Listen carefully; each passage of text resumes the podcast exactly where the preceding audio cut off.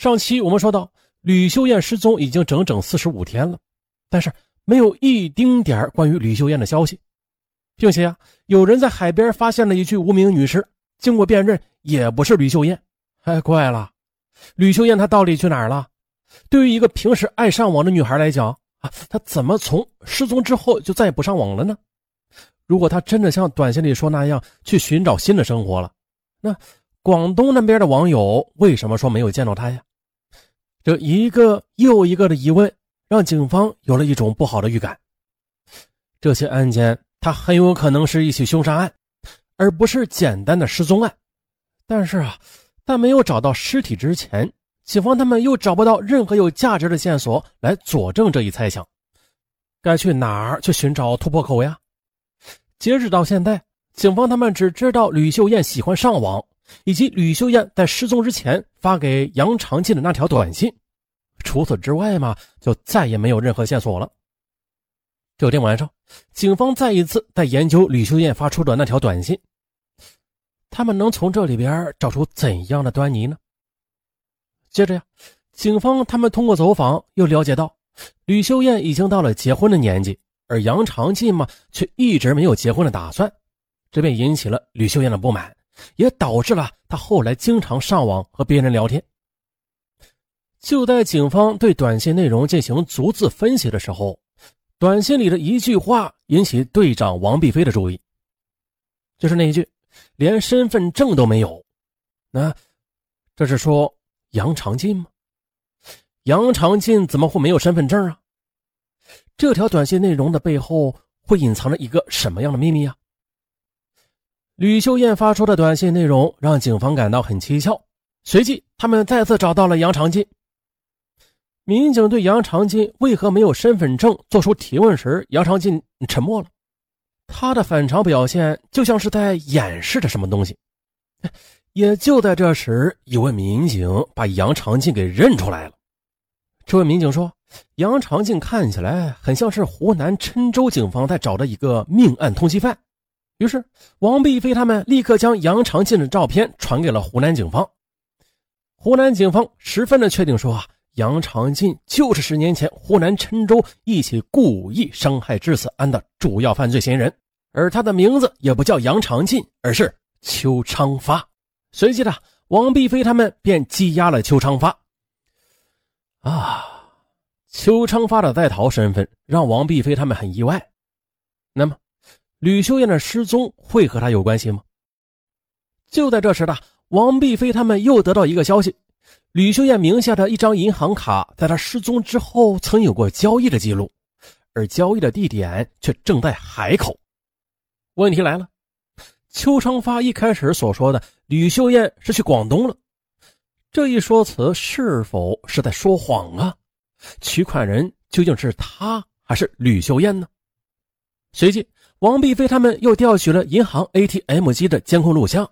哎呀，可不凑巧的是啊，监控设备在吕秀燕的银行卡交易的那段时间里竟然没有正常工作。这样一来，王碧飞啊，他们只好从银行旁边的监控入手调查了。结果发现，吕秀艳名下的这张银行卡的取款人正是邱长发。接着审讯开始，可邱长发说呀。这吕秀艳卡里的钱都是她自己扔的啊，因为自己没有身份证，办不了银行卡，所以她才会把钱存到吕秀艳的卡里。虽然邱昌发的嫌疑越来越重，但是呢，他的说法在现实的生活中也不是不可能，这也并不能成为他杀害吕秀艳的证据。而就在王碧飞他们准备对邱昌发进一步进行询问的时候，网监部门却传来了一个消息，说呀。邱昌发被抓之后，吕秀艳的 QQ 号居然登录了，登录的地点就在海口。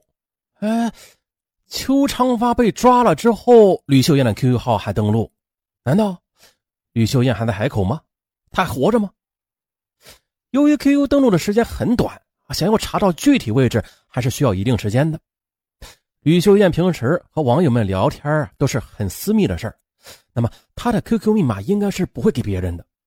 因此啊，只剩下两种可能：一是吕秀艳还活着，自己登录了 QQ；二是吕秀艳已经被害了，而她的电脑就落在了凶手的手里，而凶手呢，则打开了他的电脑，可没想到的，吕秀艳的 QQ 居然设置了自动登录模式，所以他的号码便立即自动的上了网。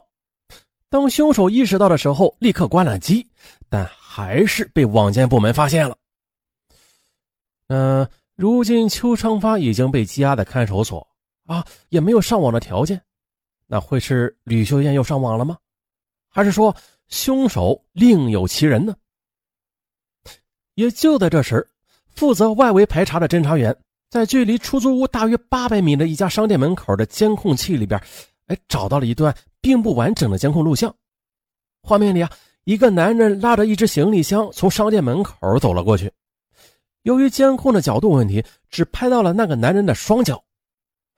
仅仅凭双脚是并不能看清那是什么样的人的，但是那个行李箱却被认了出来。一个和吕秀艳较为要好的同事对行李箱进行辨认之后，表示那就是吕秀艳的行李箱。与此同时呢，警方他们又得到一个重要的信息：有群众反映，案发当天晚上有一个人从邱昌发的门口出现过。警方又从吕秀艳的邻居那里了解到，那个人并不是邱昌发，出现的时间呢是在六月七日晚上二十二点左右，而那个时间段正是邱昌发离开住所的时候。那这个人又是谁呀？这行李箱里边装的会不会是已经被杀害的吕秀艳呢？警方也对此进行了大胆的假设，假设如下：邱昌发和吕秀艳因为上网的事吵了一架。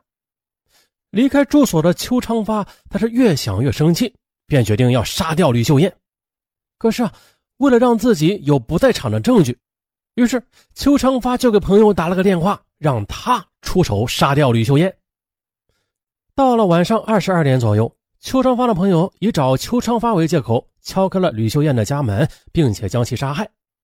之后呢，他又收拾了现场，还按照计划用吕秀艳的手机给邱昌发发了一条短信。为了掩人耳目，他还用吕秀艳的手机上了网，制造出吕秀艳在凌晨一点多还在上网的假象。而他日后再次使用吕秀艳的手机时候，哎，不小心再一次登录了 QQ。当他意识到的时候，想下线已经来不及了。那这事情的真相真的会像是警方想象的这样吗？还有的。哎怎么样的一个朋友能在半夜接到一个电话就痛痛快快的答应邱长发去帮他杀人呢？而且在之后还帮他把屋子收拾的干干净净呢？嘿，也就在这个时候啊，之前突然登录吕秀艳的 QQ 号码的位置被警方锁定了。QQ 号登录的地点位于海口某一处的单元房内，警方在这里发现了一个叫小玲的女人，她的房间里啊。也摆放着一台台式电脑。通过电脑显示器下方的印痕，对比了吕秀艳出租屋内桌子上留下的印痕，哎呦，非常的吻合。而且呢，在这台电脑上，王碧飞他们还找到了吕秀艳的 QQ 号码以及吕秀艳的一些生活照。由此，警方判断这台电脑应该就是吕秀艳曾经使用过的。除此之外的，警方还在小玲的屋子里发现许多吕秀艳的衣服和化妆品。